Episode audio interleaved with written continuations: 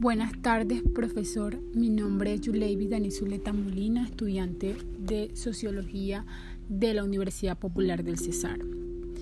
Eh, yo vengo a hablar acerca de las dos preguntas que usted asignó. Escogí la pregunta número dos, que dice, ¿qué causas económicas, sociales e institucionales de la oposición violenta ha incidido en el conflicto hermano colombiano? Empecé con una introducción. Colombia ha estado sumergido desde mucho tiempo en la violencia, desde tiempos anteriores hasta actuales.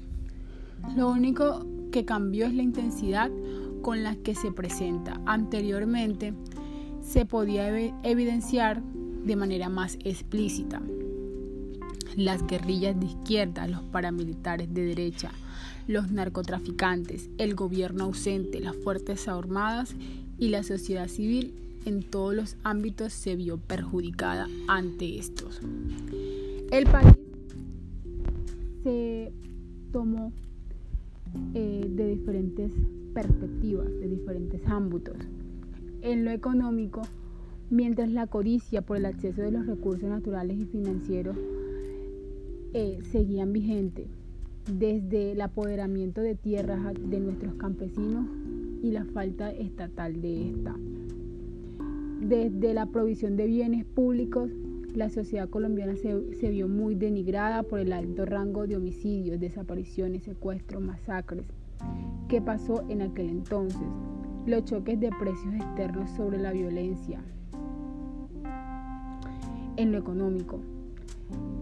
En más de mil municipios de Colombia el precio de los recursos aumentaron, por lo tanto la producción del café cuando estos aumentaron, el índice de violencia pues se vio totalmente bajo.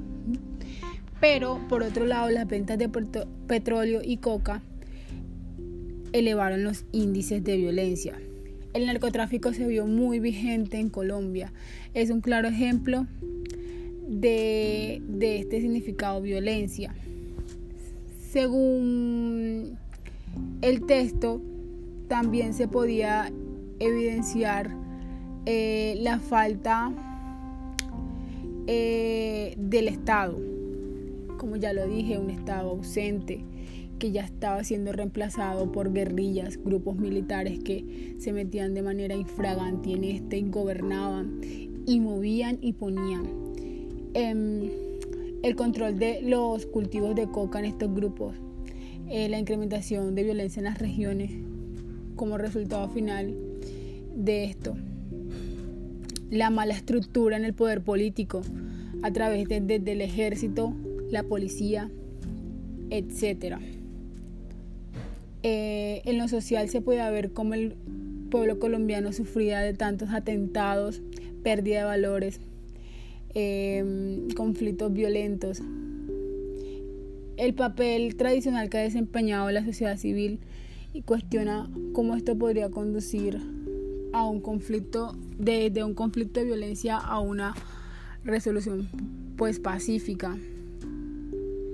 Y finalmente, con la conclusión, y es que los factores políticos e e institucionales desempeñan también un papel fundamental para entender los conflictos violentos.